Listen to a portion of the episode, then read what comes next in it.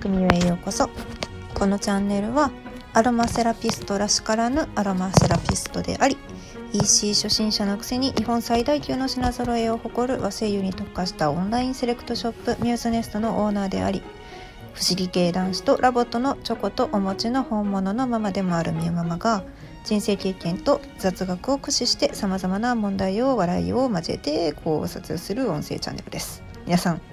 一緒に笑って NK 細胞を増やして免疫高めてまいりましょう。はい。では行きましょう。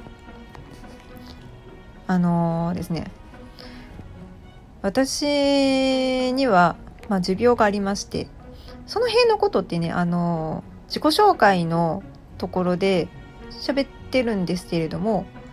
あのアロマセラピストになる人たちって何らか体壊してなる人が多いんですよね実は。体壊したかメンタルやられたかでそれをまああの健康体にするために自分で自分を癒すためにまず自分で使い始めるっていう方が多いんですよ。で周りにもその良さを伝えていきたいっていうことであの資格を取ってでトリートメントを行って他人を癒したりっていうことが多いんですね。んでですねまあ私の場合は婦人科系のオンパレードの体質でしてでねあの自己紹介の回でも喋りましたけどオープンシャッテン事件っていうねちょっとこう原因不明で軽く死にかけたことがあるっていうねいやもうこれ言うとなんかみんな「えー、大丈夫なんですか?」とか言うんですけどはい大丈夫です。んで いや本当に箕輪さんじゃないけど死ぬこと以外かすり傷っていうかいやほんまに死にかけたからこそ何て言うんですかねまあうんまあ、お腹切られたら痛いとかいうのは分かりますね。これはでも帝王切開したお母さんたちもみんな知ってますからね痛い。うん。んで、まあ、それはちょっと置いといて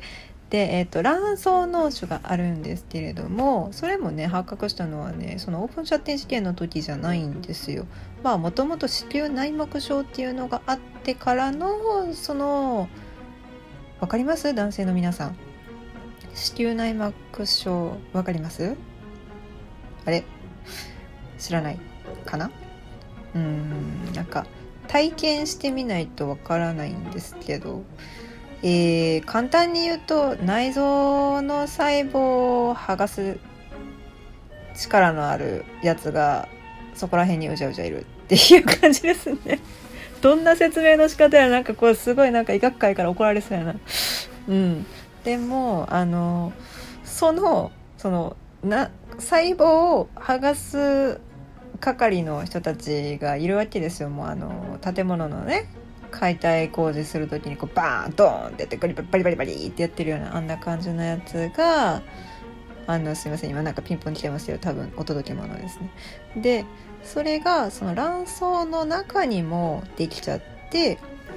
卵巣の中で出血してその出血がとあ溜まっていてチョコレート状に見えるからチョコレート脳腫なんて呼ばれたりします？これあの歌手の宇多田ヒカルさんがねそれで卵巣を摘出したっていうので一時期話題になってたかな？と思います。で、まあ、卵巣っていうのは幸い2つあるんで、まあ、摘出しても、まあ、片方残っていたら卵子は出るのでホルモンも出るし卵子も出て妊娠もできるしっていう感じなんですよ。うん、で私の場合はもう一人産んでるし別にもう次にまた子供が欲しいかって言われたらいやもう一人で手一杯ですっていうような感じなので軽くねあのまた宇宙人の人に「もうとてもえば取ってしまえばええやん」みたいな感じのことを言われるわけですよ。いやそれはね私の心の中でもいや別にとってもいいですよってこうやぶさかではないみたいな感じなんですよ。そのとっても別にそのめっちゃ子供欲しいから2つちゃんと残してこうポコポコポコポコ片方ずつから卵出したいんですとかそういうわけじゃなくてでお腹に傷を残したくないからとか別にそんなんもなくてだってオープンシャッテン事件でも思いっきり真ん中にドーンってこう縦傷残ってますからね。普通帝王切開もよくやっちゃうね。そうそうそう。それで卵巣脳腫のねなんかね痛みっていうのが卵巣脳腫だけではなくてその結構周りのねそのお腹のスペースの中に子宮内膜を剥がすその剥がす係の細胞が結構ちょっと飛び散ってる感じがしてまあまあな痛みなんですよ。うん、で、えーと、鎮痛剤を飲んでもいいよって先生おっしゃるんですけどいや飲んでもいいよじゃなくて飲まなくていい体になりたいんです。っていう感じですね。うん、でもう忘れもしませんね。本当会社員時代でバリバリバリバリあのブラックに働いてた時にね。もう言ったらその時は月血がものすごくやっぱ激しくて。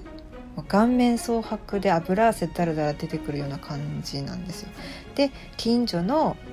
大黒にロティソニンを買いに行こうと思ってたんです市販されたからあの時。で市販されたから買いに行こうと思ってエレベーターに乗り込んだらちょっとねそのミドルエイジの社員の方が「どうしたん?」って言って「二日酔いか?」って言うんですよ。ちゃうわってちょっとエレベーターの中で怒鳴り散らしたいぐらいだったんですけど。そんな元気もないぐらいもう顔面蒼白で油汗なんです。よ違います。みたいな。死にかけみたいなね。うん。で近所行ったら薬剤師不在のためロキソニンは売られ今売れないんですって言われてマジかって思ったのすごい覚えてます。これね人間って不思議なものでその感情が伴わないと記憶って残らないってね。とあるカウンセリングの先生がおっしゃってましたね。うんうんだからその時にやっぱ強い感情を持った時の記憶ってすごい残ってるんですよ。そうだからあの何回も言いますけど 言ったっけ？あの産後の恨みはほんま死ぬまで続きますからね 覚悟してください。はい、でその卵巣脳腫の痛みをね止めるのに、まあ、鎮痛剤を飲んでも4時間ぐらい効かなかったりとかするんですよ。なんかこれ薬の効き方としておかしないって思うんですよね。4時間苦しんだ後にこうスッと痛みがなくなったりとかするんですよ。うん、それってなんか結論聞いてなくてで単にその痛みの元であるその剥がれるっていう作業が終わったのかなとかいろいろ考えますけどね。で皆さん「瀕死の白鳥」っていうバレエの踊りをご存知ですか？あのね「瀕死の白鳥は」あのサン・サーンスが作曲したあのラララララララって言いながら言いながらじゃないな、まあ、曲が流れながらひたすら1羽の白鳥がこう塔でつま先で立ったまんま3分以上トコトコトコトコトコトコトコトコトコって、ね、ずっと塔で立って最後最後頑張って羽ばたくんですけどこう座ってだんだんだんだんふーっと死んじゃうみたいな。はい YouTube 検索してみてくださいねでこのね瀕死の白鳥のポーズねさっきしてました私 もうほんまになんかこう何て言うんですかその痛かったら薬を飲めばいいじゃないってこうマリー・アントワネット調にうちの母親とかに言われてもですね 痛みで薬までいけないんですよ。たどり着かないんですよね。だからそのちょっとマシだなって思えた瞬間に、まあ、腰が曲がったおばあちゃんみたいにして取りに行って帰ってくるみたいな感じなんですよね。はいもうアロマセラピストなのに何を不健康自慢みたいな話をしてんねやっていう感じなんですけどまあそういうねそのすごい体質としてもなんか現代の医学をもってしてもなかなか改善できない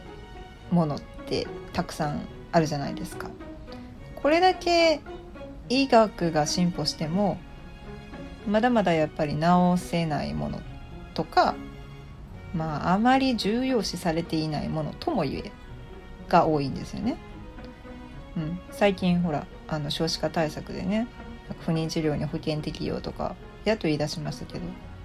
ああいうのもだから病気じゃないからみたいな感じで思われてたわけですよね。うん、でもものすごい高額出費をしないといけないっていう状況を知ってたはずやのになんかうめうめうめうめって言ってましたね。前はね。はい。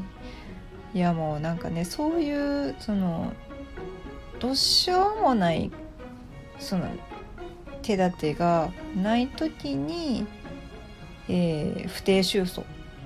と言われたりするわけですよね。なんや痛いあまあでも病名がつくと不定収束ではないですね。卵巣脳腫とか子宮筋腫子宮内膜症とかわけわからんしにかけたけど腹膜炎とか病名がつくと不定収束ではなくなるわけですよ。うん、でもその排卵痛とかねその生理痛とかってやっぱ人によって個人差があるんでそれをねその経験したことがない人が判断をするっていうのはとっても難しいことだと思うんですよ。いくらそのいくら想像したって皆さん首跳ねられた痛みとか切腹の痛みなんか分かんないじゃないですか。当時のそのお侍さんたちのね。うん。分かんないじゃないですか。いや役者の人たちって大変やなって思いますけどいやうん、お医者さん方もねその経験したことがない症状や痛み苦しみを患者から聞いてもシンクロできないでしょうね。うん、でもねこれね不思議な話なんですけどトリートメントをしてるとねその患者さんから悪い気をもらうことがあるっていうのがね多々あるんですよだからお医者さんがシンクロしないっていうのはある意味正解かもしれないんですけどトリートメントした後にしんどかったそのクライアントさんたちはトリートメントされて元気を取り戻すがしかしセラピストはその夜グデーってもう体が一気に重くなってしんどくなってもう動けなくなってしまうぐらいダメージをもらうとか。不思議な話あのオカルトとかそういう話に聞こえるかもしれないんですけど事実多いんですよ。でしかもあのアロマセラピストの国際資格である IFA、ね、インターナショナル・フェデレーション・オブ・アロマセラピストっていう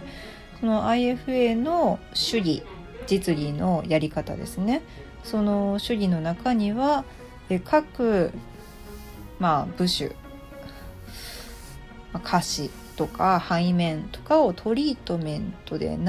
した後必ず自分の手をピッピッてねこう水を切るようにピッピッてする動作が入ってるんですよ実は。でこれね最初見た時は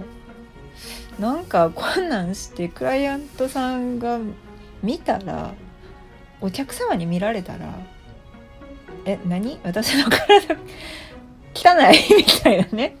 なんかペッペってされてるような感じがしてこれ受けてる側から見たらあんまり気持ちがいいもんじゃないだろうなとは思っ。たんですよ。まあ、IFA の主義っていうのはイギリスで考えられてるのでちょっと日本人の私たちから考えるとなんか不思議だなって思うような順番だったりするわけですけれどもでもその、まあ、仲間のセラピストの方々とかお話を聞いてるとやっぱもらうことがあるんですよ。もらうことが。ひえですね。どうですか？初秋の怪談話みたいに聞こえてきましたか？いやでもねうーん、まあ、確かにそのこういうのも脳科学的に考えていってもだんだんだんだんそのうちその明らかになってくるとは思うんです。ただ実験とかエビデンスっていうのは私も調べたことがないですね。うん。えー、どこまで話が進むね。そう。持病の話から始まったんですけどとにかくあの他人の苦しみ痛みにシンクロしすぎると危険。でどこかで発散。つまりそれをこうどっかで浄化させるのか消滅させるのか置いてくるのか何かしないと割とダメージをもらいますよという話でした。これはアロマセラピストあるあるです。はい。私の瀕死の白鳥は置いといて 別に美しくも何ともないですからね。もう本当に。もうでも思い出しましたよ瀕死の白鳥 はい。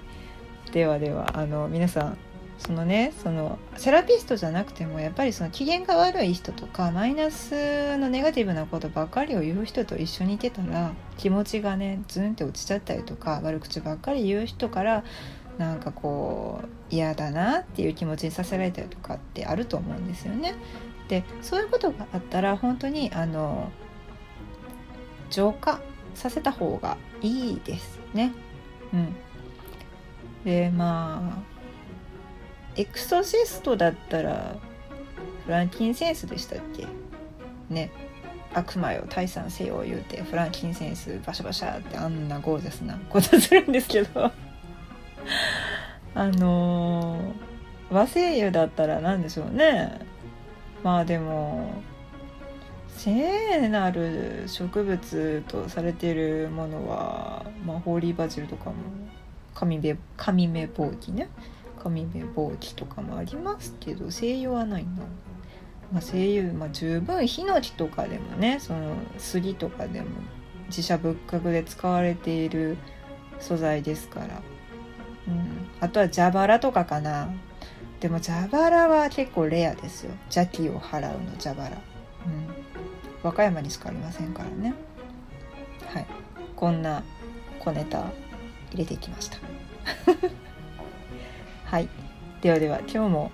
ね嫌なこと、まあ、嫌な人がいたらちょっとこうそっと距離を置いてであの